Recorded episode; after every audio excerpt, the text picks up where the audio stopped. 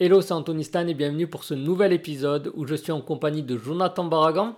Alors, vous allez voir dans cet épisode, on va parler de plein de choses très intéressantes.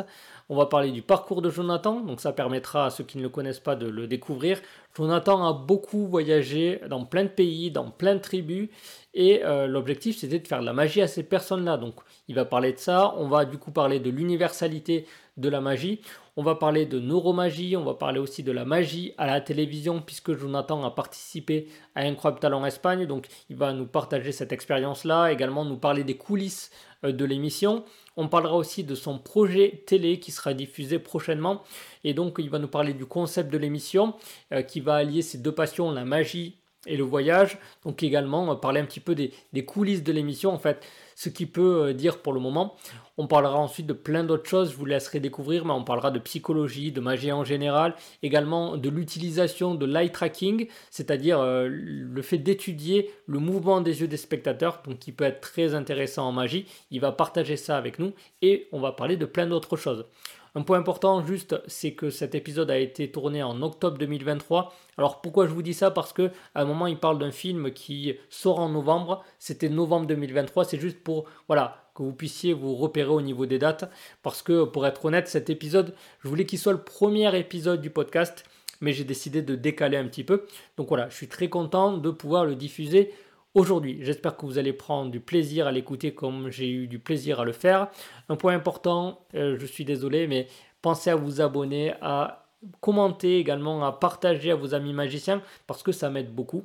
Et donc euh, voilà, sur ce, je vous souhaite un bon visionnage et une bonne écoute. Et puis je vous dis à très vite. Donc Jonathan, est-ce que déjà tu peux commencer par te présenter, dire qui tu es et ce que tu fais? Présentation très courte. Euh, je suis magicien, donc euh, ancien professeur à la base. Hein. Euh, j'ai laissé tomber mon poste pour vivre de la magie et du coup, je me suis spécialisé dans la neuromagie. Voilà. J'ai commencé beaucoup de magie de rue et pas dans la rue, mais de la magie de rue. Et de là, de fil en aiguille, je me suis spécialisé un petit peu dans tout ce qui était la neuro pour l'amener en EHPAD et dans les hôpitaux. Donc, euh, comment amener et comment faire parler et comment utiliser la magie comme outil thérapeutique, par exemple avec les maladies euh, psychopathologiques. Et au-delà de ça, moi, ce qui m'a toujours intéressé, et c'est encore une obsession, c'est comprendre le cerveau. Comment il fonctionne et surtout comment la magie peut fonctionner. Ok, juste, est-ce que tu peux donner ta définition pour toi de la neuromagie euh, un peu plus ben, la neuromagie, c'est euh, la connaissance euh, du cerveau et l'impact que pourrait avoir euh, la magie et tous ses liants avec la stimulation cognitive. Voilà. Ok.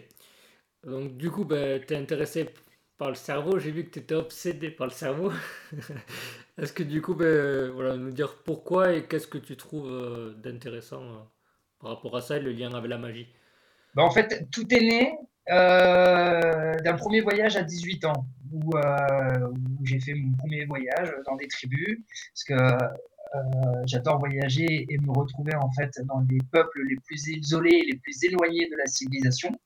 Donc ça depuis j'ai 18 ans, et euh, je faisais à chaque fois le, le même tour, en fait. C'est le tour des boules en mousse. Voilà. Et donc, euh, euh, suite à ça, j'ai eu une idée qui était un projet qui à l'époque s'appelait Touch My Ball, qui a été repris dans différents endroits. Voilà.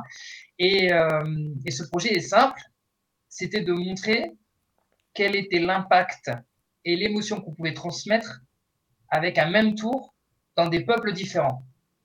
Voilà.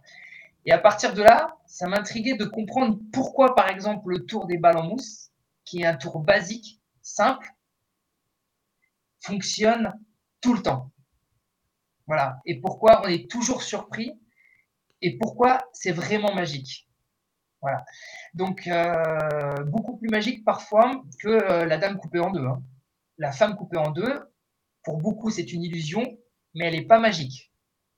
Parce qu'en fait, derrière l'illusion, on peut essayer de deviner l'astuce, le truc. Les boules en mousse, pour certains, c'est très magique parce qu'il n'y a pas d'explication, ils ne peuvent pas donner d'explication rationnelle. Donc à partir de là, Moi, j'ai adoré euh, retourner le cerveau dans tous les sens et de l'exploiter, de l'explorer, même avec euh, un docteur en, sciences cognitives. Et euh, on a fait pas mal de tests avec la magie. Ok. Donc, oui, c'est le côté langage universel de la magie aussi. C'est-à-dire que quel que soit l'endroit, même s'il n'y a pas la barrière de la langue, il va y avoir la communication non verbale et le, reste qui va faire que, que l'effet Alors, souvent, on, parle on dit souvent qu'il y a 5-6 émotions euh, universelles. Et en fait, moi, j'aime bien à chaque fois que j'en parle, en rajouter une septième, voilà, qui est en fait l'émotion magique. Parce qu'en fait, c'est vrai, peu importe où se trouve dans le monde, dès qu'on fait les balles en mousse, on n'a pas besoin de parler, mais l'émotion, on la crée. Voilà. Et, et c'est quelque chose qui, pour les tribus, les peuples qui n'ont jamais vu de, magie, euh, c'est quelque chose pour eux. Euh, il y en a, ils ont eu la chair de poule. Il y en a qui ont pleuré. Il y en a qui se sont éloignés euh, parce que c'est mystique. Et on, approche de, l'ordre du divin. Alors c'est là où il faut pas tomber dans le piège et faire croire que on est divin, mais l'approche en tout cas est intéressante. Oui, pour ces peuples-là, il n'y a pas l'éducation qu'on a dans les pays développés où euh, on a déjà montré que, euh, on va dire, il y avait des trucs, pour certains, pour la magie en, général, qui n'ont pas là-bas, quoi. c'est bah, c'est exactement ça. Moi, j'ai un exemple euh, très concret, justement, par rapport à ça. Euh, dans les missions humanitaires qu'on a pu faire avec, euh, euh, d'autres ONG en collaboration avec l'ONU, on nous a envoyé par exemple dans un, quartier qui s'appelle Korogosho. Bon, pour faire très vite, Korogosho est un quartier qui se trouve à la périphérie de ah, la capitale du Kenya, Stan? Euh, euh, Nairobi, j'avais un trou de mémoire. De Nairobi, voilà, donc à la périphérie de Nairobi, il y a, donc ce, quartier qui s'appelle Korogosho. Et en fait, il faut savoir que ce quartier-là, c'est euh, un, des plus gros bidonvilles du monde, d'accord? Et dans laquelle l'espérance de vie est de 40 ans. Voilà. Donc, donc on y a été. Et avec parmi nous une magicienne, d'accord? Une magicienne très renommée, voilà, sans dire le nom, très renommée, qui voulait absolument faire sa routine d'anneau chinois, parce que pour elle, elle était magnifique, belle, elle avait gagné un prix avec, etc. Et donc, moi, j'étais avec un ami aussi, un autre magicien, et on n'était pas très convaincus, d'accord, de, de, la routine et de son impact sur, sur, sur les enfants, en fait, dans ce quartier. Et effectivement, quand elle fait la routine, pas de réaction pas de réaction de la part des gens qui étaient là, pas de réaction.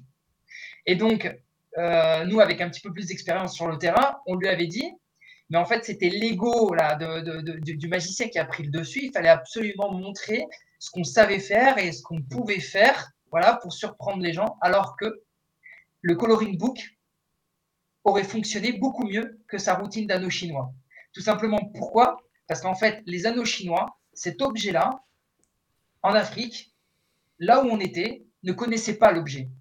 Donc du coup, que ça s'enclave ou que ça se désenclave, pour eux, c'était normal. Il n'y avait rien de magique puisqu'ils n'avaient jamais eu un anneau chinois entre les mains.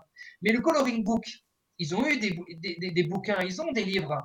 Le fait de voir des pages blanches, ensuite des pages avec des contours et ensuite des pages dessinées et coloriées, pour eux, ça devenait magique parce que l'objet avait un sens pour eux. Et ça, c'est intéressant quel est le sens qu'on donne aux objets qu'on utilise nous, par exemple, dans notre spectacle, pour que ça parle au public? Et parfois, il y a des histoires qui sont très bonnes, avec des objets où on ne comprend pas d'où ils viennent et d'où ils sortent. Et du coup, bah, l'effet magique, il est beaucoup moins bon.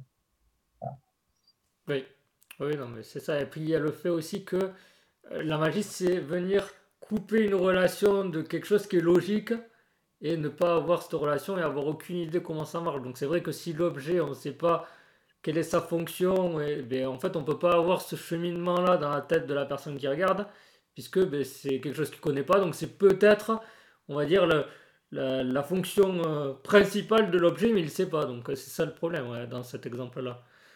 c'est exactement ça. C'est exactement ça. Donc, euh, là, juste pour faire une, petite parenthèse, mais là, notre, le, défi qu'on a eu là avec, euh, avec les producteurs pour les, les prochaines, les émissions de télé qui vont, qui vont être diffusées. la ligne rouge, c'était justement d'utiliser des objets authentiques.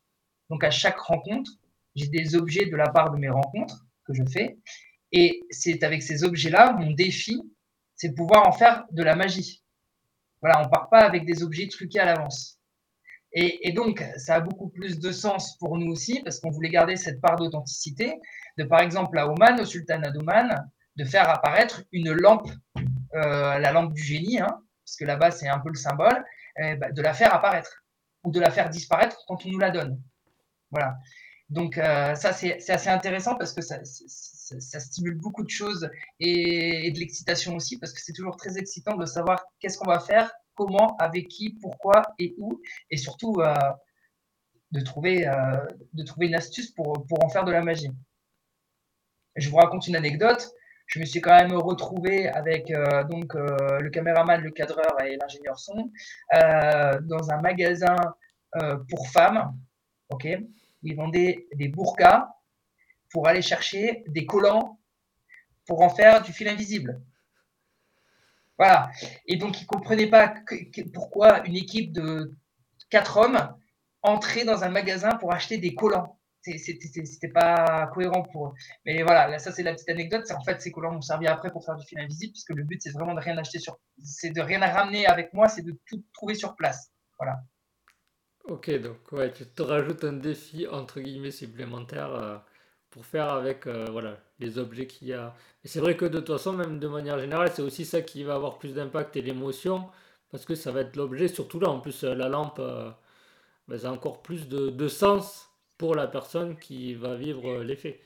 Bah c'est ça, à partir du moment où on a l'objet, on le connaît, on connaît ses dimensions, on connaît son poids, on connaît son contenant, si on en fait de la magie, ça devient très magique pour tout le monde si j'utilise un objet d'ici euh, que, par exemple, les Maasai ont pu me donner, euh, ça, ça, va pas avoir ça va pas être aussi magique que si je le faisais avec eux. Et, bon, il y a une personne aussi hein, qui met dans les programmes, j'en parle, c'est David, David Ethan, euh, qui lui aussi, comme il travaille avec les objets du quotidien, pour moi, c'était la meilleure personne avec qui je pouvais collaborer sur ça, puisqu'en fait, très rapidement, on s'entend très bien à deux et, et, les idées fusent dans une même direction qui est celle de l'authenticité. Voilà, David travaille qu'avec des objets que tout le monde peut connaître. Donc l'approche est, intéressante.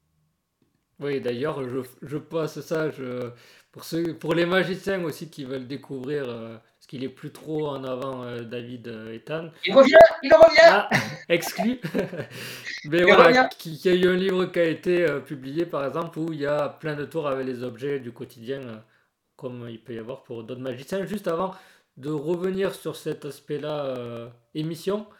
Juste, est-ce qu'on peut revoir sur ton parcours? C'est-à-dire que j'ai vu que tu étais prof avant, qu'aujourd'hui tu fais de la magie à temps plein. Est-ce qu'on peut parler de ce, de ce cheminement-là qui est passé de prof à, magicien plein Bon alors, euh, ça fait longtemps que j'ai pas parlé de ça. Hein. Euh, bon alors moi j'ai fait, j'étais jusqu'au doctorat. Je, vous dis juste ça parce que le, travail de mon doctorat était intéressant et, de mon mémoire aussi. Euh, c'était justement, j'ai fait le lien entre le professeur et ses élèves et le magicien avec son public, notamment sur le travail d'attention et de concentration. Donc, à quel moment, par exemple, le professeur, quand il voulait euh, dire quelque chose d'important et que l'information soit enregistrée par les élèves, quels étaient les recours qu'avait un professeur pour le faire? Par exemple, on augmente la luminosité de la salle, on crée le silence, on crée la surprise. Voilà. Et j'ai mis en parallèle, en fait, euh, les outils que pouvait avoir un magicien, d'accord, avec toutes ses connaissances et, toutes les, manipulations qu'on peut, avoir et les objets qui, sont euh, à notre. Comment dire Qu'on peut utiliser, ouais. Voilà, qu'on peut, qu'on peut utiliser. Euh, comment on peut faire justement pour créer cette concentration et créer cette attention. Voilà. Donc, c'est vrai que donc été professeur pendant beaucoup d'années euh, dans plusieurs écoles. Une qui m'a qui m'a plu, dans laquelle j'étais euh, le directeur pédagogique. D'accord, il y avait un responsable financier, directeur financier. Moi, j'étais directeur pédagogique et dans laquelle on pouvait tester des choses un peu nouvelles à la méthode de Montessori. voilà, avec les élèves, parce que c'était des élèves qui avaient des difficultés, c'était un peu l'école de la seconde chance. Et donc, moi, j'ai mis beaucoup de magie, j'ai développé beaucoup de cours d'espagnol, puisque ma spécialité c'était l'espagnol, en, y mettant de la magie, en y mettant du mentalisme, en y mettant de l'hypnose. Voilà. Et mon but c'était à chaque fois de pouvoir euh, les stimuler à être en cours, à être concentrés sur ce que je disais, mais de façon ludique avec la magie. Donc ça, je l'ai fait pendant plusieurs années. Et puis euh, un jour euh, arrivent ceux qui nous notent en tant que professeur et ils m'ont dit Monsieur Barragan, vous êtes un peu euh, trop visionnaire pour nous. Je leur dit Oui, mais les résultats sont là.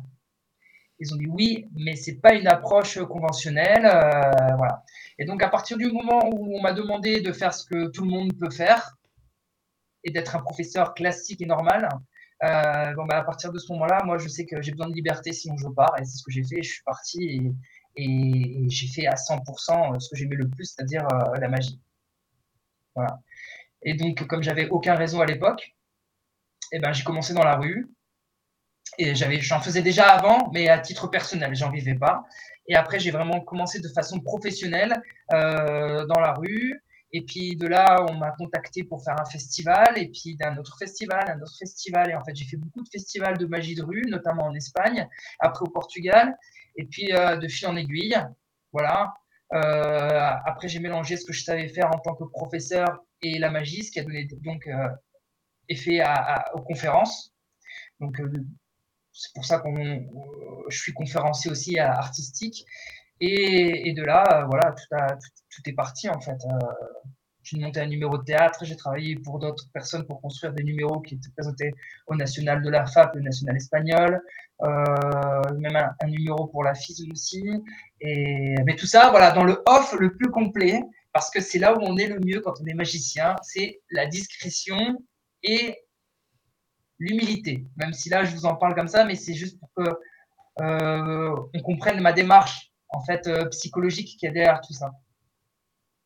Ok. Ben, si, on peut prendre chaque point, bon, il y a eu l'école du coup. Euh, donc il y a le fait de, on va dire, de, tu pouvais pas, enfin, tu étais obligé de rester dans les clous. c'est exactement ça. Tu pouvais pas faire ce que tu voulais, donc du coup, ça t'a, voilà, tu as, eu envie de, de, partir. Et par rapport à la magie de, de rue, si jamais on peut l'aborder un petit peu, euh, dire euh, comment tu abordes la chose, qu'est-ce qui est différent euh, de la magie traditionnelle? Est-ce que tu peux un peu plus en parler Ouais, alors concernant l'école, par exemple, juste un exemple qui fonctionnait très bien, on avait des élèves avec des déficits d'attention, parce qu'à un moment donné, c'est devenu à la mode de dire ah, il a déficit d'attention, il a TDAH, etc. Et tout simplement parce que notre cerveau, il est stimulé x10 par rapport à, à, il y a 30 ans, juste rien qu'avec le portable déjà. Donc, en fait, euh, ceux qui ont des déficits d'attention et qui, avaient du mal à retenir certains mots, euh, bah, je leur montrais comment travailler la mémoire prodigieuse. Voilà. Et donc, ça leur permettait de façon ludique de mémoriser des mots et d'être concentré surtout sur ce que j'étais en train de dire en cours, parce qu'en fait, euh, si on ne donne pas de sens à un cours, bah, en fait, ils n'ont aucune raison de suivre le cours ni de venir à l'école. C'est souvent le cas des échecs scolaires, c'est qu'ils ne donnent aucun sens au fait de venir en cours. Voilà. Euh, la magie de rue, le lien est très simple. Si les personnes, les passants n'ont aucun intérêt à voir euh, le numéro qui est sous leurs yeux, ils continuent leur route. Ils vont pas s'arrêter et encore moins donner de l'argent après. Donc la magie de rue a, ce, ce lien-là, c'est qu'il faut réussir à convaincre les personnes de rester il faut les stimuler. Et ensuite, après les avoir stimulés, il faut les motiver à ce qu'ils donnent de l'argent. Au chapeau. Donc, il y a plein de techniques psychologiques qui font qu'on va les tenir. Et moi, ma technique, en l'occurrence, c'est que mes, mes performances, aussi bien le verre ou le feu ou, d'autres, sont créées comme ça. Même, même mon close-up est créé sur cette base-là, qui n'est pas l'attention, mais sur la, c'est ce que j'appelle moi la dissonance cognitive. Voilà. En fait, euh, l'acte est construit sur le conflit entre des valeurs internes, d'accord, et ce qu'on peut voir en face. Et du coup, c'est ce qui va stimuler la personne parce que ça va la mettre dans une tension, d'accord, qui va stimuler la personne à rester et à en voir un peu plus parce qu'elle est curieuse, parce que ça va contre ce que, toutes ces valeurs qu'elle a, ait pu voir. Je, un exemple concret, par exemple, de dissonance cognitive. Si on n'aime pas euh, les guerres, on n'aime pas les meurtres, euh, on n'aime pas la violence, mais qu'on se retrouve militaire, bah là, il y a dissonance cognitive, par exemple. Ok? Ça va à l'encontre de nos valeurs, et pourtant, on est en train de faire ce métier-là. Voilà, ça c'est pour donner un, exemple concret. Donc moi, par exemple, le verre, le verre, il a toute une construction. C'est pas juste un effet de fakir, mais il a toute une construction de A à Z parce que dans la rue, ce qui compte tout d'abord, c'est de créer la sympathie.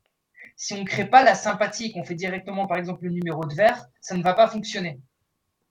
Parce qu'on va juste voir un mec qui marche sur le verre ou qui s'allonge sur le verre avec un autre qui vient l'aplatir sur la tête et ça n'a aucun sens. Par contre, si on crée d'abord la sympathie, et qu'au bout de 20 minutes, on fait par exemple le numéro du verre, et ben là, on va voir ce qui crée de l'empathie. Et donc, c'est cette empathie-là qui va motiver les gens après à donner de l'argent. Et, ce qui est encore bien dans cet acte, par exemple, euh, du verre, c'est que les gens ne veulent pas le voir forcément. Il y en a qui disent ah, ah, mais s'ils veulent pas le voir, ils ont la possibilité de partir. Et on se rend compte qu'en fait, ils ne partent pas. Parce que justement, on crée un conflit interne qui va créer une tension qui va leur permettre de rester. donc, ils le regardent, mais comme ça mais il le regarde quand même. Et moi, c'est ça qui m'intéresse en fait. À chaque fois que, je vais performer ou que je vais essayer de, créer quelque chose, je ne le crée pas avec, en me disant techniquement, ma manipulation, elle doit être parfaite ou euh, l'attention à ce moment-là, il faut que je la crée là pour pouvoir faire ceci ou faire cela. Non, moi, ce qui va m'intéresser, c'est de créer cette dissonance cognitive. Voilà, de me mettre à la place des spectateurs, ce qu'ils peuvent penser ou ressentir quand ils vont voir quelque chose, et de jouer là-dessus voilà, parce que c'est cette tension, moi, en fait, qui va me permettre de créer la magie, finalement. Juste parce que je t'ai pas coupé par rapport à l'école, pour revenir, euh, parce que j'allais poser une question. Euh, tu as dû étudier ça de toute façon, mais que chacun profite, tu peux avoir des visuels, des auditifs, etc. C'est ça le problème en fait avec l'école, c'est qu'il y a un chemin, c'est pour tout le monde, euh, qui attrape le message ou qui l'attrape pas, c'est pareil. Est-ce que tu avais quelque chose par rapport à ça ou oui, alors bah, c'est justement, tu, parlais des, canaux sensoriels. Euh, moi, j'en parlais beaucoup avec les autres professeurs en leur expliquant voilà, qu'on a tous un, canal prédominant, même si euh, au final, quand on fait les tests, par exemple VACOG ou autre, on se trouve toujours à plus ou moins équilibré, mais il y a toujours un, canal qui va être plus prédominant que l'autre. Donc, euh, que ce soit visuel, kinesthésique ou auditif, et, c'est vrai que moi j'expliquais beaucoup aux élèves de, bien se connaître eux-mêmes pour mieux connaître les autres. Ça, c'est une phrase qu'on dit souvent, mais, qui, est, qui est vraie, c'est-à-dire que euh, un enfant qui est kinesthésique, si on veut, lui faire apprendre quelque chose, il faut lui raconter une histoire, qu'il la ressente.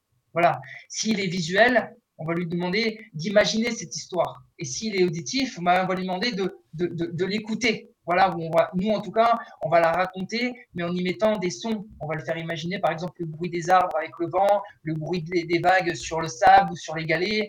Et, et donc, on va voir quand on synchronise justement sur son canal sensoriel, on voit le résultat final, il est optimal, c'est-à-dire que l'information a été retenue par, par cet enfant. Si on est à côté de la plaque, par exemple, que la personne est visuelle, mais qu'on ne fait pas de schéma pour lui expliquer, bah, elle va comprendre beaucoup moins bien. Et, vas-y, vas-y. Et, c'est assez marrant parce qu'en fait, euh, ce concept-là, des canaux sensoriels, on le retrouve beaucoup avec des personnes qui ont, par exemple, Alzheimer. Pour les gens qui ne le savent pas, c'est un petit peu ma spécialité, mais les gens qui ont Alzheimer ou accord de Lévy, donc euh, accord de Lévy, c'est un petit peu la même chose que Alzheimer, sauf qu'il y a un syndrome parkinsonien et en plus des hallucinations.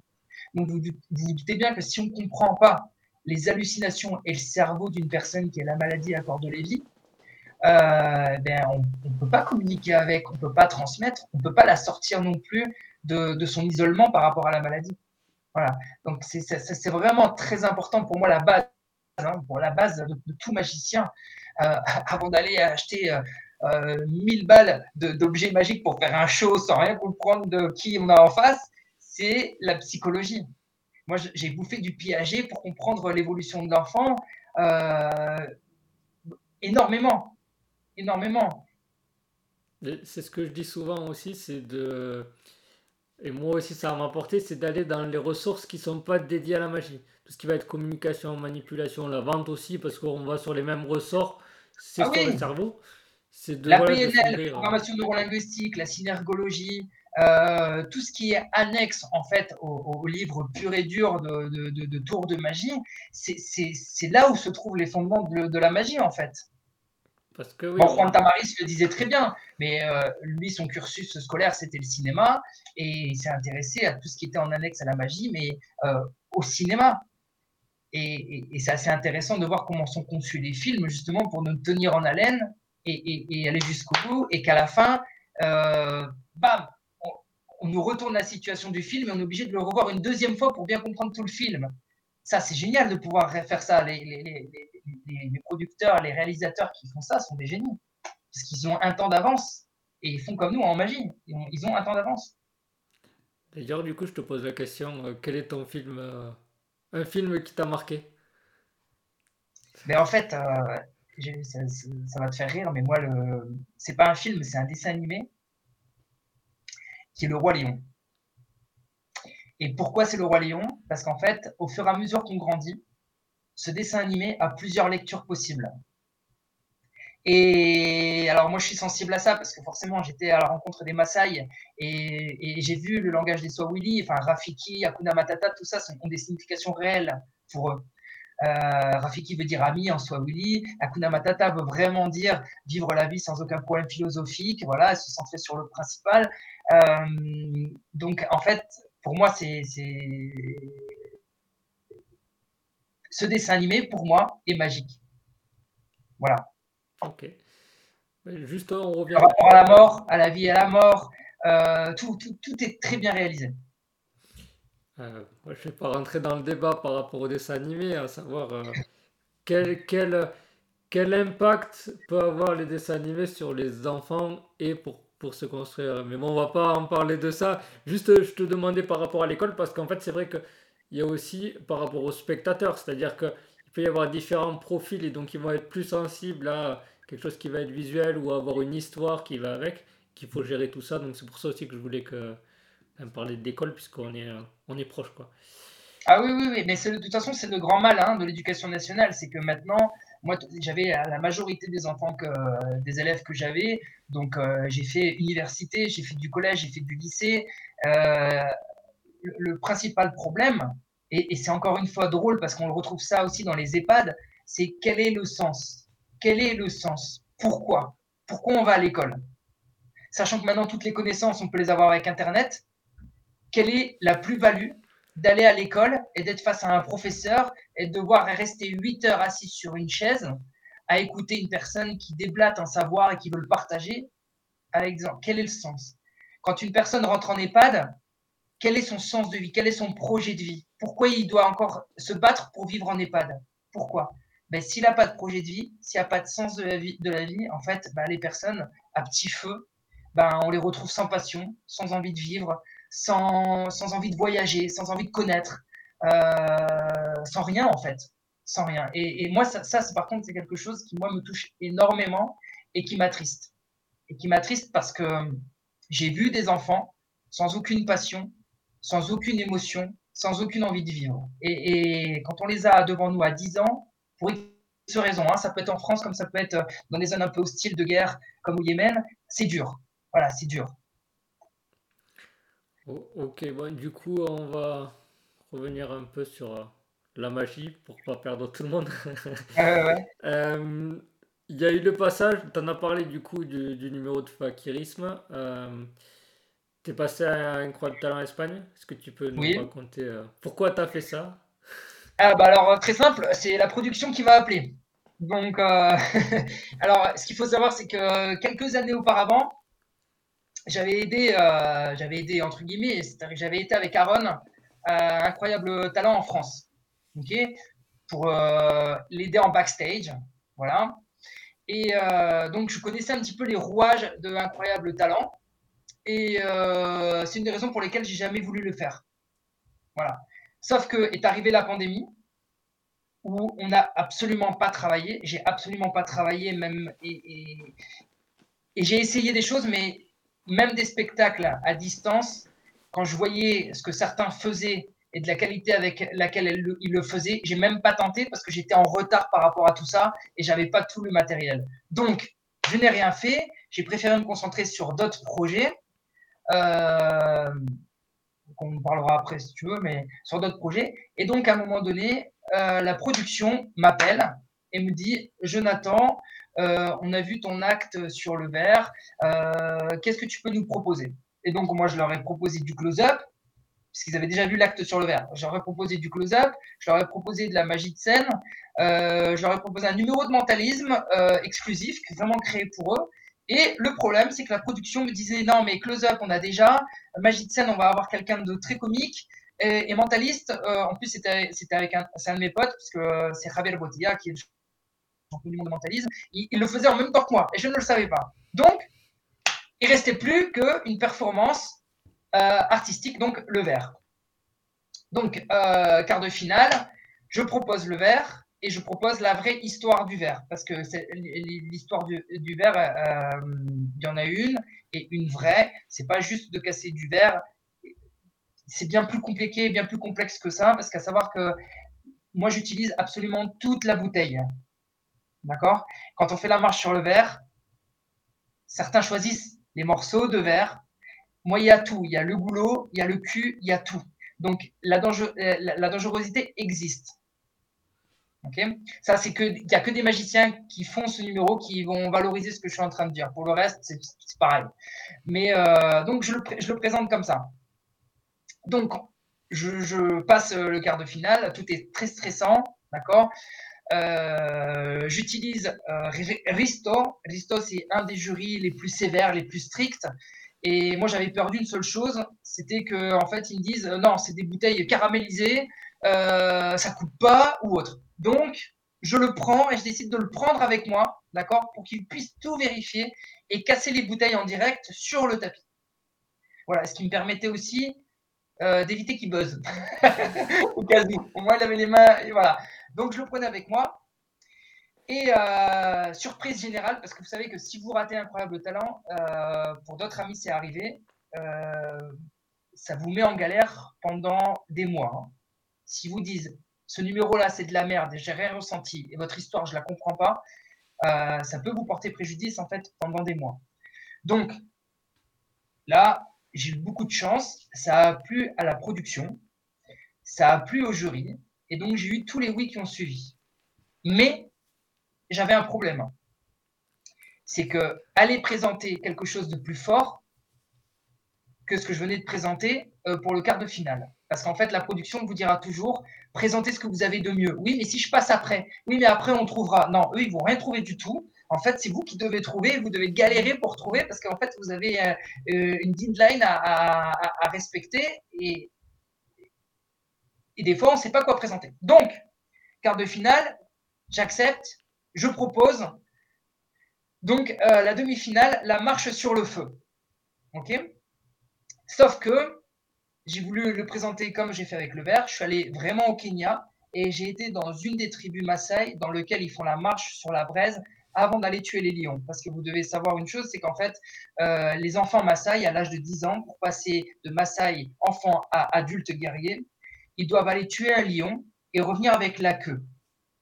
D'accord? Alors, la petite parenthèse historique, c'est que le gouvernement kenyan a congelé pendant des années des lions pour les décongeler, les donner aux tribus, pour juste ne plus tuer des lions, mais récupérer les lions qui sont morts et couper la queue pour faire croire aux enfants qu'ils avaient tué et revenir faire la cérémonie euh, ancestrale. Sauf que ça n'a pas marché. Donc, les peuples Maasai continuent de tuer des lions, d'accord? Et donc, avant de faire cette, euh, cette lutte, de se battre contre le lion, parce qu'il y en a qui se battent vraiment, ils font, ils marchent sur le feu pour euh, surpasser toutes les peurs, la douleur, etc. Donc, je présente ça à, la, à la demi-finale avec les images réelles et on faisait la transition à partir du moment où moi je mettais le feu, euh, que je récupérais le feu chez les Maasai, j'arrivais, j'entrais avec la torche en fait sur le plateau, la même torche que j'ai utilisée en voyage pour, pour les braises. Et j'utilise un des jurys pour le mettre sous hypnose et le faire marcher sur les braises. Sans trucage. OK? C'est très important sans trucage parce que parce que l'idée du fakirisme c'est ça c'est de si on avale une épée on n'avale vraiment pas l'épée qui, se qui se qui se replie sur elle-même. D'accord? Donc je dis à la production qu'il faut plus ou moins 4 tonnes de bois d'accord? Donc 4000 kilos hein, de bois après, c'est très spécifique. On ne peut pas utiliser un bois dans lequel, par exemple, il y a beaucoup de, de sève, d'accord Parce qu'en fait, ça va mettre beaucoup plus de temps à brûler, puis ça colle à la peau, etc. Donc, je, je dis ce dont j'ai besoin. Voilà. On brûle le bois pendant 7 heures pour avoir des bonnes braises. Et moi, ce que je voulais, c'est absolument que tout soit authentique, donc on puisse mesurer aussi la température des braises. Donc, moi, j'ai réussi à marcher avec une température maximum de 800 degrés. D'accord De braise, 800 degrés. Donc, le problème sur le plateau, c'est qu'on ne me fait pas signer la responsabilité civile du jury que je vais choisir. Donc, s'il lui arrive quelque chose, c'est de ma faute. Et il y a de la ventilation, ce qui fait que la température des braises augmentait de plus en plus avec la ventilation du plateau. Et on me dit, Jonathan, dans trois minutes, c'est à toi. Parce qu'il faut savoir qu'à Got Talent, Incroyable Talent, on ne vous dit jamais à quel moment vous allez rentrer. D'accord? On ne vous le dit jamais. On vous tient dans une salle. D'ailleurs, on vous retire le portable, d'accord? Pour que vous donniez, vous n'ayez pas d'indice et que vous ne puissiez pas parler aux, personnes extérieures. Et on vous dit, Jonathan, le prochain, c'est à toi. Donc, vous avez trois minutes pour vous préparer. Voilà. Donc, je fais tout le numéro. Euh, ça fonctionne très bien. Il y a les médecins qui vont voir ensuite le jury, etc. Voilà. Moi, ils vont me voir après. Donc, euh, et la production, je vous le fais en, résumé, hein, mais la production, donc très content de cette demi-finale, me dit Jonathan, qu'est-ce que tu as pour la finale? Et donc, mon choix a été de ne rien présenter en finale parce que j'avais pas le temps de préparer la finale et que à l'instant T où il l'avait demandé, je n'avais rien à proposer de plus fort que ce que je venais de, proposer comme performance euh, sur le feu. Ok? Parce qu'à savoir que le feu, j'ai marché d'abord dessus. Ensuite, j'ai marché en le portant dessus. D'accord? Et moi, j'ai sauté sur le feu. Ils ont juste coupé la séquence où je le portais parce que sinon, ça, faisait énormément de temps. Et à savoir que Incroyable, Incroyable Talent en Espagne, c'est pas comme en France. Euh, on a 15-20 minutes de télé. Et ce qui est énorme, 20 hein, minutes de télé. Euh, en France, c'est 7-8 minutes. Donc, ils ont coupé ce passage où je le porte sur le feu. Ils ont gardé là où je saute sur le feu, ce qui se fait pas normalement, mais c'est la vraie tradition euh, fakir. Et euh, quand il est sous hypnose, où il marche sur le feu. Voilà. Et je n'avais plus rien à présenter, donc j'ai proposé et j'ai demandé à la production, c'était beaucoup mieux de faire une très bonne demi-finale sans finale que de faire une mauvaise finale. Donc, pour moi, l'aventure s'est arrêtée là. Mais Suite à ça, euh, bah, apparemment, ça a plu à certains producteurs qui sont venus me chercher après et euh, qui a donné suite en fait à des projets pilotes, dont les émissions de télé pour euh, France Télé, où on attend toujours la, diffusion. Ok, est-ce que tu peux en parler ou pas? Si, si, si, si. donc, ça, bah, ça va s'appeler Comme par magie, c'est une exclusivité. Voilà ça, ça, fait comme, comme par magie. Euh, donc c'était choisi un titre qui a été choisi déjà il y a plus d'un an en arrière, hein, pour pas qu'on dise ensuite oui c'est le même titre que les films de magie qui va sortir en novembre. Voilà. Donc ça a été bien bien choisi à l'avance, avant même que, que, que, le film euh, se tourne. Et euh, c'est très simple, c'est une émission de voyage, de rencontres et de magie, dans lequel il y a trois choses importantes. L'authenticité des voyages, l'authenticité euh, du trajet, d'accord, et l'authenticité des rencontres. Et donc, je vais faire de la magie sous trois prétextes. Une pour créer la rencontre, une autre pour les remercier et une autre pour ouvrir des portes que l'argent ne peut pas ouvrir. Voilà. Ok, donc euh, et donc, euh, je vous parle d'Oman parce que c'était un petit peu mon coup de cœur, au Sultanat d'Oman. Hein. donc, euh, on se retrouve euh, à la frontière du Yémen, Dubaï, Qatar, etc. on a été au cœur même où les Bédouins faisaient naître des dromadaires de course et des concours pour les concours de beauté qui valent chaque dromadaire plus de 2 millions d'euros. Et ils sont isolés de tout peuple pour protéger justement le savoir ancestrale euh, de ces dromadaires-là. Et surtout pour protéger les mâles aussi, parce qu'en fait, euh, ils, peuvent être volés. Donc, ils sont au milieu de nulle part. Vous verrez les images, ils sont au milieu de nulle part.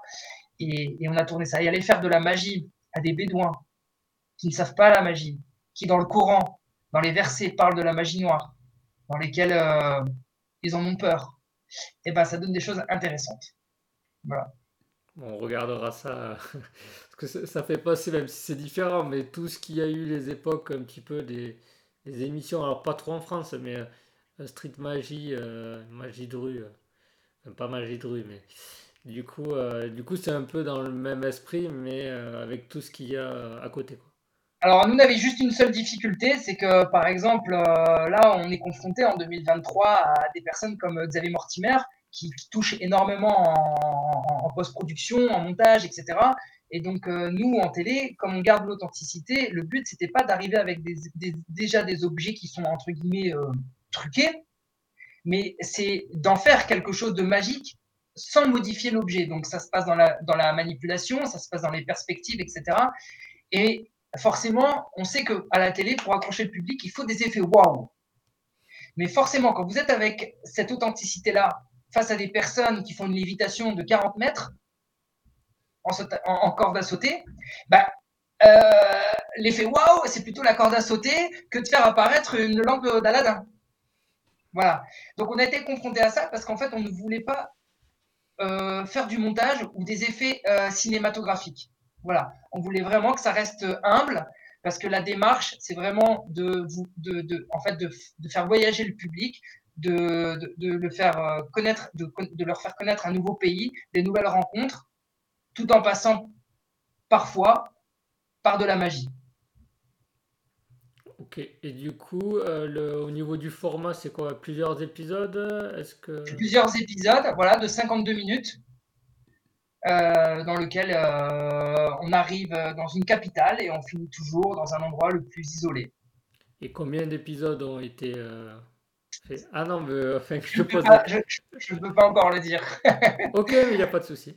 Parce qu'il y a des idées, des producteurs derrière sont des distributeurs aussi audiovisuels, donc ils ont des idées pour, pour l'avenir et je ne peux pas encore en parler. En fait, si vous voulez, si tu veux, Anthony, France Télé est primo-diffuseur donc en fait, pour euh, vraiment que je puisse en parler, il faut que France Télé diffuse le premier épisode pour ensuite pouvoir dévoiler le reste. Ça marche, hein. il y a pas de... Voilà, c'est dans le contrat. Il n'y a pas de souci, non, mais c'était pour savoir un petit peu voilà, si c'était fait, s'il y allait avoir. Après, ça va dépendre de comment ça va se passer aussi, peut-être pour, euh, pour continuer. Mais euh, ok, juste pour revenir sur. tu parlais.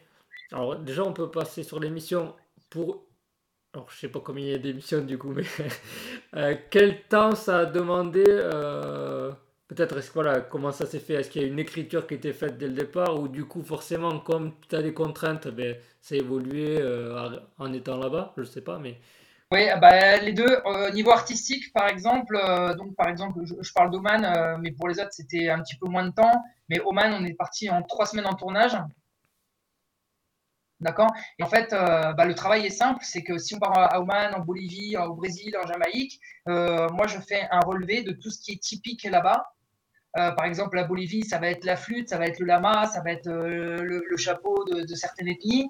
Et, c'est qu'est-ce que je peux faire une fois là-bas comme magie avec ça en fait? J'ai une flûte péruvienne au Pérou, qu'est-ce que je fais avec cette flûte péruvienne? Voilà. Et, après, euh, si on me donne, euh, je sais pas, imaginons qu'il y a quelqu'un qui tricote la laine, d'accord, de la main. Est-ce que je peux le faire le, fil euh, coupé et, raccommodé? Est-ce que c'est assez dur? Est-ce que c'est fragile? Voilà, c'est toutes les questions que qu'on se pose. En tout cas, moi, je me pose au niveau artistique avant le tournage. Une fois qu'on est sur le tournage, bah, on se rend compte en fait des difficultés parce qu'il y a l'altitude, il y a les mains moites, il y a l'humidité. Euh, il y a des choses auxquelles on ne s'attend pas. Il y a des gens qui n'aiment pas la magie, il y en a qui en ont peur. Euh, il y a du vent. Donc, euh, toutes ces scènes un peu off que normalement on ne garde pas, nous, on a décidé de les garder. Donc on, voit hein, une personne qui veut m'en mettre une parce que parce que elle a peur de la magie. Euh, on voit manipuler et rater la manipulation parce qu'il y a un coup de vent qui se lève, donc toutes les cartes euh, elles vont par terre. Euh, voilà, c'est toujours dans le même esprit de garder un maximum d'authenticité dans ce qu'on va montrer. Parce que je ne peux pas tout vous dévoiler, mais dans certaines émissions de magie, c'est pas de, voyage, pardon, de voyage, mais même de magie, hein, c'est pas authentique. Voilà. Et par rapport à l'aspect euh, réflexion, tu as parlé de David tout à l'heure. Est-ce que voilà, il y a d'autres personnes ou c'est vraiment vous êtes en binôme mais euh, Non, non, pour, le côté artistique magique, je travaille vraiment avec David pour l'instant. Voilà. Parce que, parce que premièrement, c'est très difficile de trouver quelqu'un qui soit disponible 24 euh, heures sur 24 et David, par amitié, euh, le fait. Et je sais que des fois, je me suis retrouvé à écrire à minuit ou à 4 heures du matin avec j'ai un problème, il faut que je trouve une solution. Je suis dans le désert, euh, j'ai du sable, j'ai pas d'eau, qu'est-ce que je peux faire? Et je me retrouve avec des bédouins. Et j'ai juste ça. Voilà. J'ai pas de gimmick. Donc, euh, il faut que ça soit euh, assez rapide parce qu'en fait, on fait que du one shot, c'est-à-dire qu'on va pas filmer deux fois le tour de magie aux mêmes personnes, parce qu'en fait, sinon, l'émotion n'est plus réelle. Donc, il y a deux caméramans pour ça. Et au début, on avait vraiment une problématique de comment on va filmer, d'accord, la manière de filmer, pour qu'on ne coupe pas le tour de magie, d'accord, que ça soit un plan séquence et, et que ça et qu'on arrive à transmettre aussi bien le tour de magie et l'émotion de la personne qui est en train de voir le tour de magie. Parce que vous doutez bien que les angles sont pas les mêmes. Oui, pas, ça rajoute la complexité. Très, très complexe. En fait, le plus simple, c'est vraiment de, de, faire quelque chose qui est déjà écrit de base. On sait quelles sont les séquences qu'on va tourner, qu'est-ce qu'on va faire, papa, tout, tout, est millimétré. Nous, on peut pas faire ça. Voilà, il y a une grande part de liberté qui fait que justement l'aventure est intéressante parce que justement rien n'est écrit. Et euh, moi, c'était une de mes, un de mes fondamentaux, on va dire, de, dans, la production de ces émissions-là, c'était, s'il vous plaît, laissez-moi ce côté libre et sauvage que j'aime quand je voyage, parce que pour moi, c'est les moments qui valent le plus. Bon, ben on, regardera ça. Euh, pour revenir, tu parlais que tu as fait euh, toute la partie, à un moment, tu as travaillé dans l'ombre, d'autres. quel était, on va dire, Qu'est-ce que tu faisais en fait dans ces moments-là? Tu aidais de quelle manière? Dans l'écriture, beaucoup, euh, parce que moi, je, ne suis pas très bon bricoleur. Je suis même très mauvais bricoleur. si je vous montre les prototypes que, que, je faisais, c'est une honte, d'accord? euh, mais j'avais des idées, voilà. Donc euh, après, il y a des gens qui construisent très bien. Par exemple, Bruno Vitti, qui est de Toulouse, que j'aime beaucoup euh, est très très bon euh, dans son domaine. Donc euh, lui m'a aidé par exemple pour le championnat du monde au Master of Magic où je me suis présenté justement au championnat du monde de rue.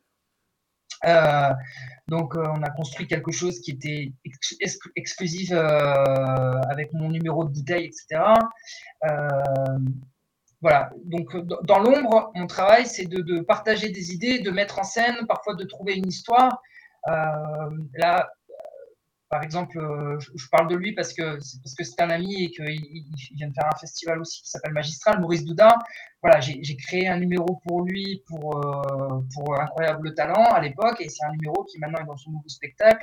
Et quand il avait présenté Incroyable Talent et qui n'a jamais été diffusé malheureusement parce que au moment où il a tourné Incroyable Talent, Gilbert Rozon était justement accusé euh, pour ce qu'il avait fait. Bon, ils ont coupé en fait tous les numéros dans lesquels Gilbert Rozon était protagoniste. Ce numéro-là a été coupé, mais il avait eu quatre oui, donc euh, donc ça m'avait beaucoup touché parce que c'était un numéro basé sur l'émotion, qu'il utilise maintenant lui comme fin, comme finale de son de son spectacle original. Voilà. Euh, pour qui d'autre? Pour des magiciens espagnols, on travaille beaucoup euh, parce que je, suis pas tout seul. Des fois, je travaille tout seul, mais quand ça m'inspire pas, euh, soit je refuse le projet, soit je travaille avec d'autres personnes. Voilà. mais oui, voilà. Il y a beaucoup de brainstorming qui sont faits, des idées, par exemple. Avec Norbert aussi, on a travaillé parfois en duo pour faire la présentation du national espagnol. Donc euh, voilà, c'est toujours des travaux de brainstorming dans lesquels il y, a, des très bonnes idées et puis on apprend beaucoup aussi euh, de, personnes comme Norbert qui savent énormément, énormément de choses du milieu artistique où ils ont, ils pensent à A, B, C, à différentes options en présentation. Euh, voilà, il y a beaucoup de choses intéressantes à apprendre. Donc ces travails-là d'équipe ou de, travail de, de numéro sont toujours très bonnes à faire parce que ça nous sort de notre zone de confort et on apprend toujours plus. Voilà. Ok, alors tu parles d'Espagne. Je vais poser quand même la question. Euh, au niveau jeu, je vais parler pas au niveau public, au niveau magicien et monde de la magie. Euh, quelle différence tu vois avec la France? Où est-ce qu'il y a une différence? Bah, c'est pas nouveau, hein, euh, ce que je vais dire, mais on va dire que euh, en Espagne, le côté psychologique d'Anida Ortiz, Juan Tamaris, euh, euh, voilà, est, est, très focalisé justement sur le côté psychologique. Voilà.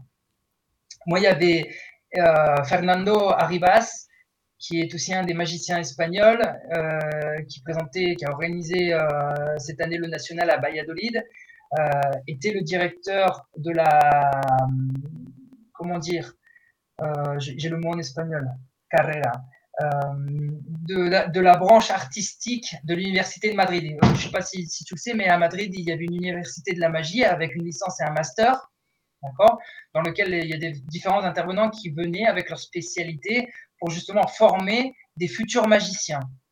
Il n'y avait pas la promesse qu'ils allaient tous travailler, etc. Non, c'était juste de pouvoir euh, amener des connaissances euh, spécifiques aux élèves qui étaient intéressés par devenir magicien. Ce qui était très intéressant parce qu'il y avait des très bons professeurs. Il y en a qui venaient des États-Unis, il y en a qui venaient euh, de France, il y en a qui, venaient d'un petit peu partout.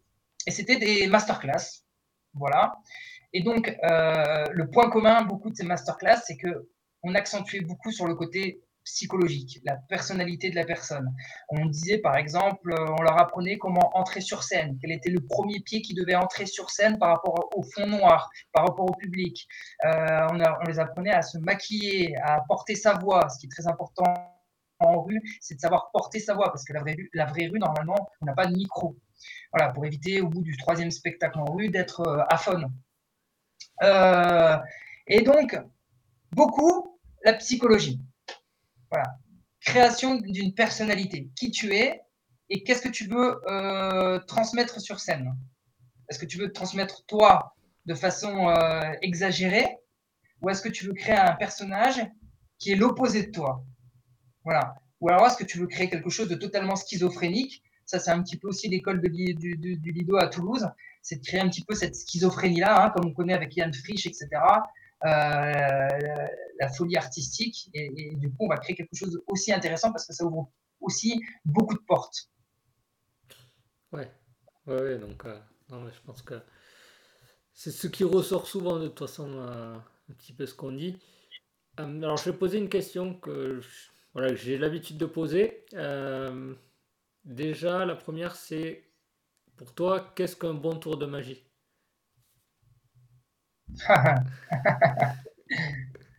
euh, alors, je vais mettre des guillemets à ce que je vais dire. Et pour moi, un bon tour de magie, c'est un tour, quand je le vois, j'ai envie de me lever, d'applaudir et juste dire bravo. Parce que j'ai ressenti quelque chose que, que j'avais jamais ressenti auparavant. Alors, j'ai envie de même dire, parfois, un tour de magie court parce que des histoires qui tiennent 10 minutes, euh, moi, parfois, elles me perdent. Sauf, sauf Darren Brown, que, que j'aime beaucoup. J'admire beaucoup son travail, parce que tu le sais très bien, hein, Darren Brown est à 300% dans le psychologique. Voilà. Et donc, tous ces actes, tous ces numéros sont tous très bons et, et, s'entremêlent les uns aux autres pour au final, quand on sort de son spectacle, on se dit juste waouh, waouh, waouh, j'étais où là en fait? On a déconnecté totalement de, là où on était. Quand on déconnecte, qu'on oublie tout, les douleurs, la maladie, les problèmes, le lieu dans lequel on est, la discussion qu'on vient d'avoir, tout là pour moi c'est un tour de magie réussi. Voilà. C'est pas forcément une bonne manipulation de cartes. Par exemple, parce que moi j'ai du mal avec les manipulations de cordes ou parfois des manipulations de cartes. Moi je peux voir une manipulation de cartes, je vais dire tu es un très bon technicien, mais c'est pas pour moi magique. Voilà. On est plus sur la démonstration que de la magie. Moi j'aime beaucoup la manipulation, donc mais je, voilà, faut être, faut en être conscient. Après tu parles de Darren Brown aussi, il y a souvent euh, le côté mentalisme et magie, magie, on va dire en général, où on va pas, on va, et c'est pour ça que c'est intéressant, quelqu'un qui fait, mettons, des tours de cartes, de s'intéresser au mentalisme, parce que on va aborder des points et on va amener plus de détails, même dans l'apprentissage, sur certains points qu'on va pas faire dans nos disciplines, et c'est ça qui va nous servir. Et du coup, vas-y, je sais pas si tu voulais. euh, Non, non, non, non, non, ça c'est intéressant ce que tu dis. Et là, du coup, je t'ai posé qu'est-ce qu'un bon tour de magie? Euh, La deuxième question, c'est qu'est-ce qu'un bon magicien?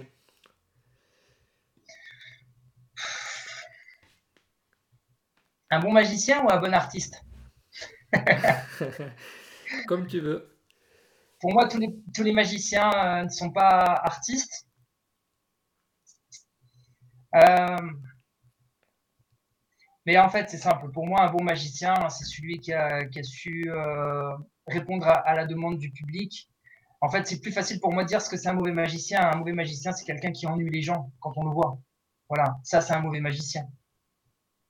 Euh, à partir du moment où les gens se sont éclatés, ils ont rigolé, euh, ils se sont évadés, ils ont été surpris, ils ont retrouvé un petit peu l'âme d'enfant qu'ils avaient perdue, euh, ils se posent des questions.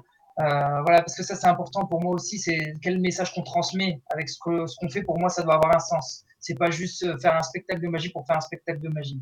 Pour moi, hein, les, bons spectacles de magie, donc les bons magiciens, c'est ceux qui se sont posé la question quand ils construisent leur numéro, qu'est-ce que j'ai voulu transmettre aux gens?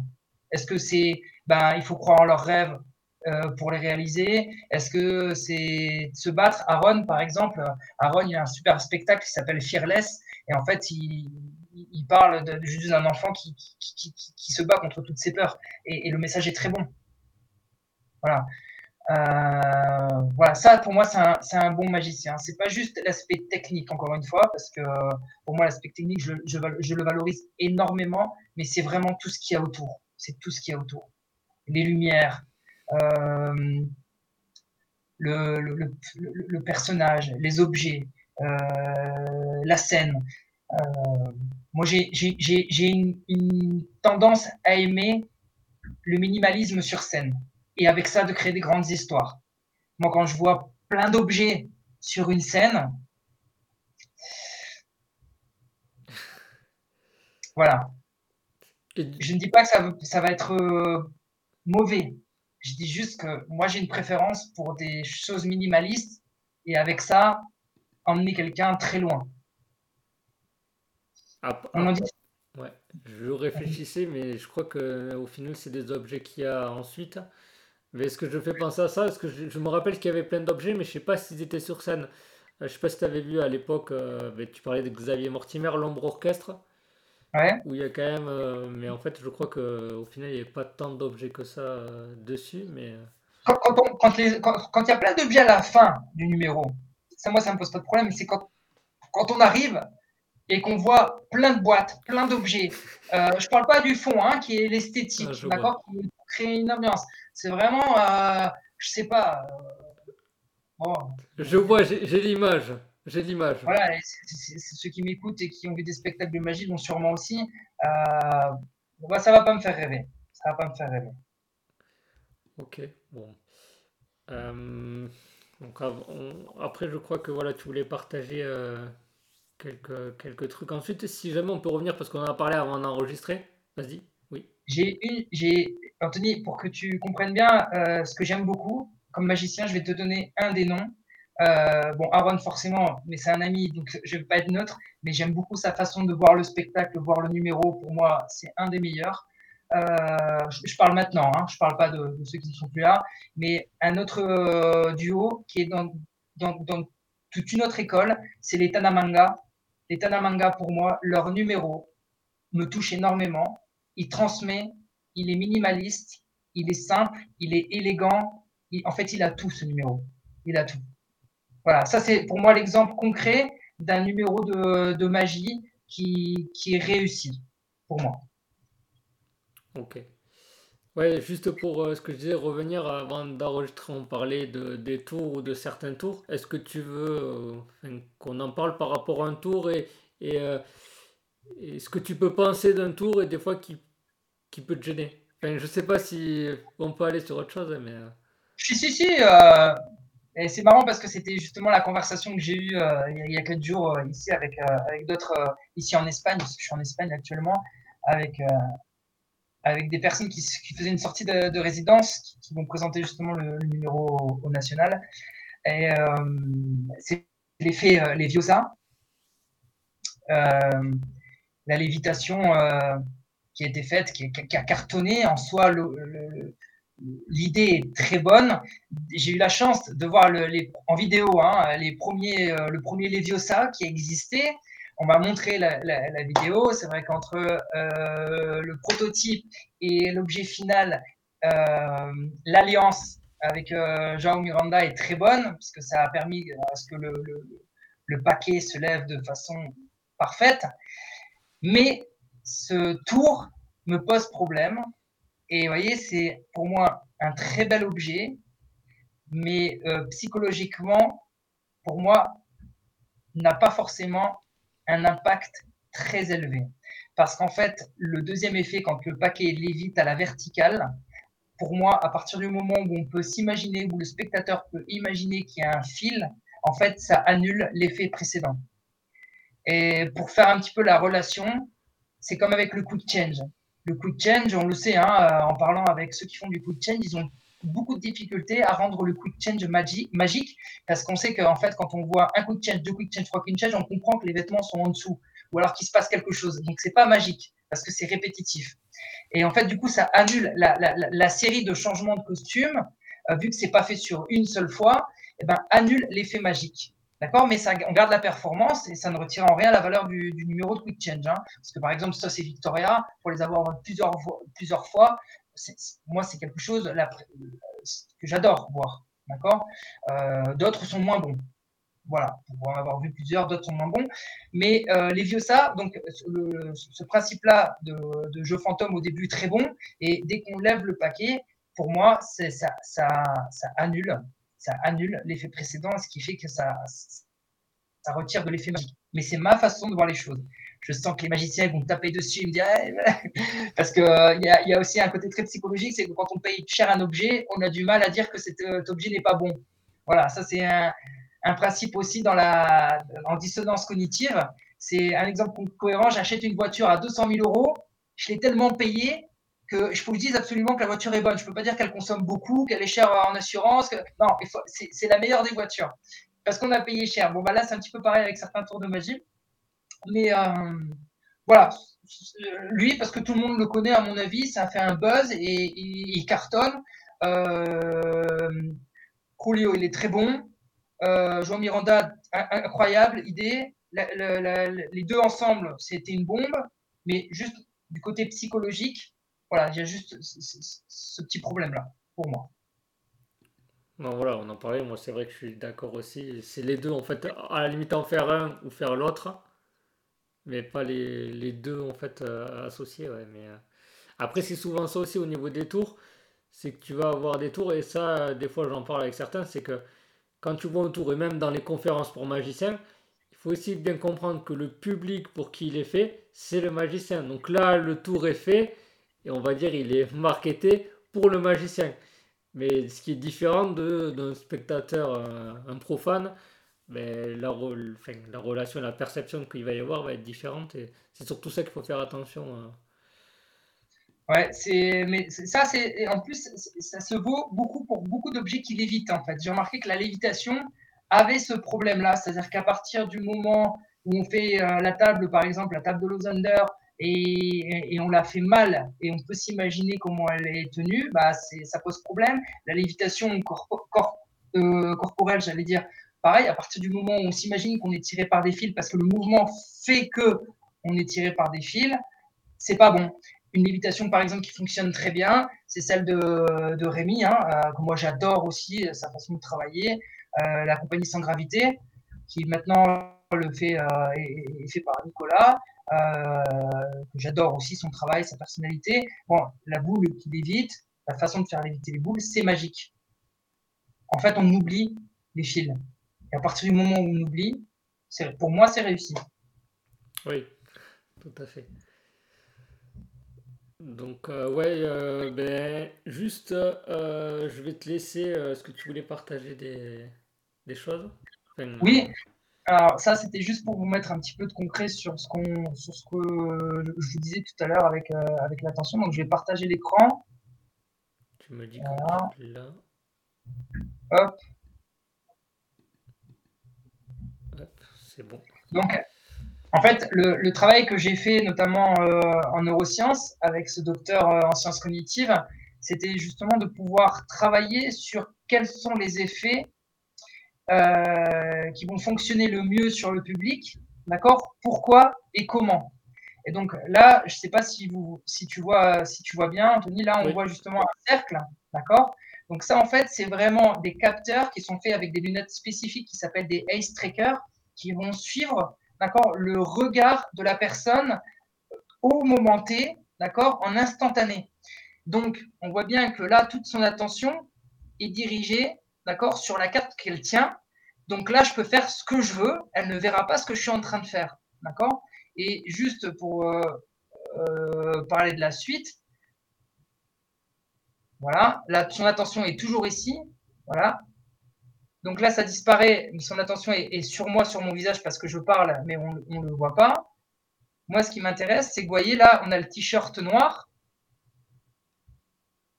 et en fait, ça, vous allez le voir sur l'autre vidéo. À un moment donné, ce t-shirt, en fait, a, vu euh, se transforme en blanc et elle ne le verra pas. Donc là, c'est juste pour vous montrer le principe du Ace Tracker, comment il fonctionne, c'est-à-dire qu'il suit vraiment euh, tous les mouvements. je vous montre donc l'autre euh, vidéo. Alors, tu pourras ici, par exemple. Il y a une partie qui est très intéressante. Je vous la mets ici.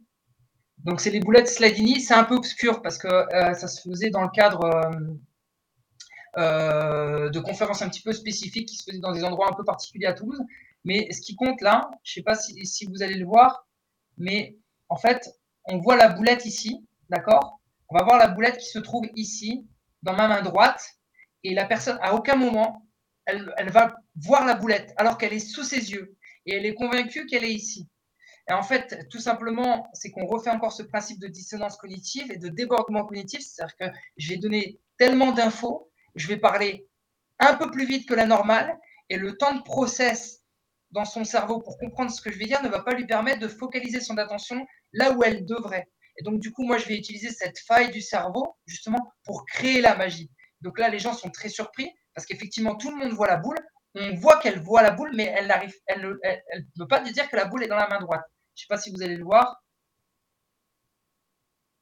Je vais la remettre juste un petit peu en arrière pour que vous puissiez un petit peu voir euh, le mouvement.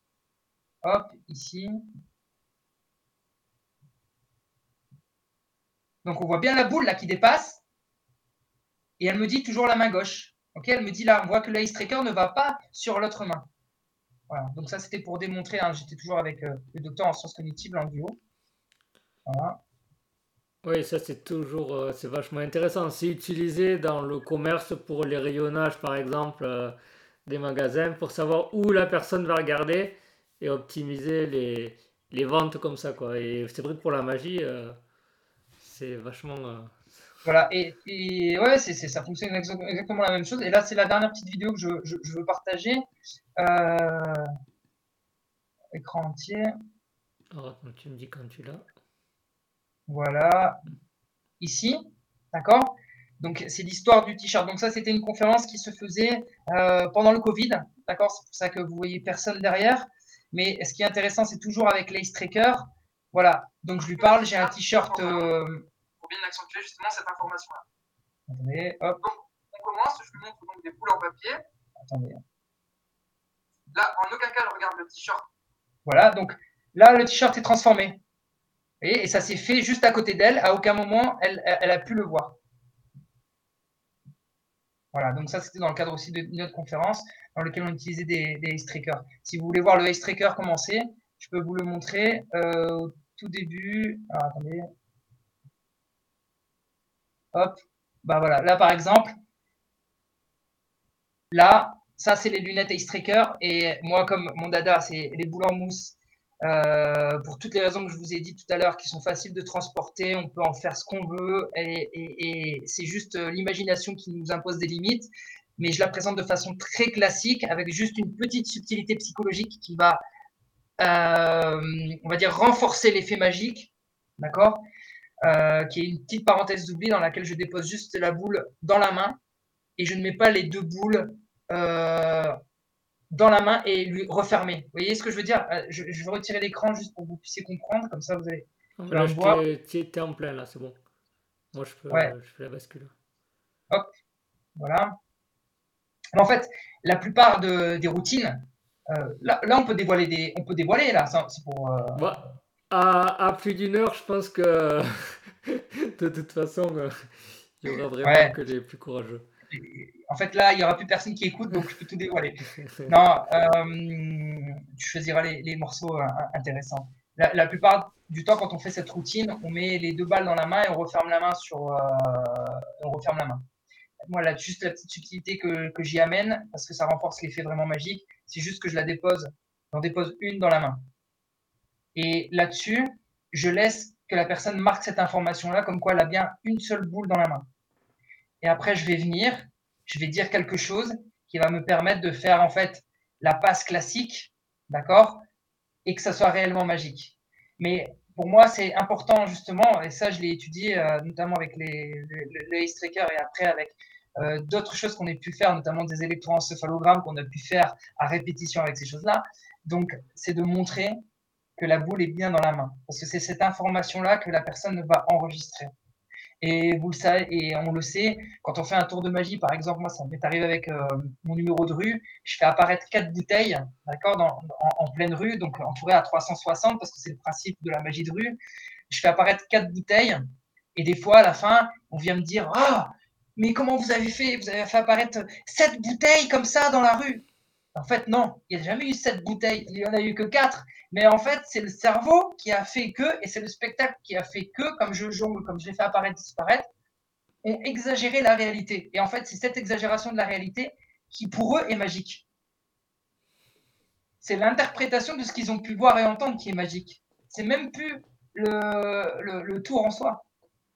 Et, donc, avec ces boules mousse, j'ai exploré toutes ces pistes-là et, et c'est pour moi le tour, le tour le plus magique, les boules les boules et là, je vais me faire tuer. non, on ne peut pas dire ça. Pour moi, c'est les boules Non, après, c'est euh, un tour vraiment qui, a beaucoup d'impact. Et moi, j'ai, euh, je me rappelle encore la première fois où je l'ai vu. Donc, euh, j'étais, j'étais petit, donc c'est que ça, c'est que ça.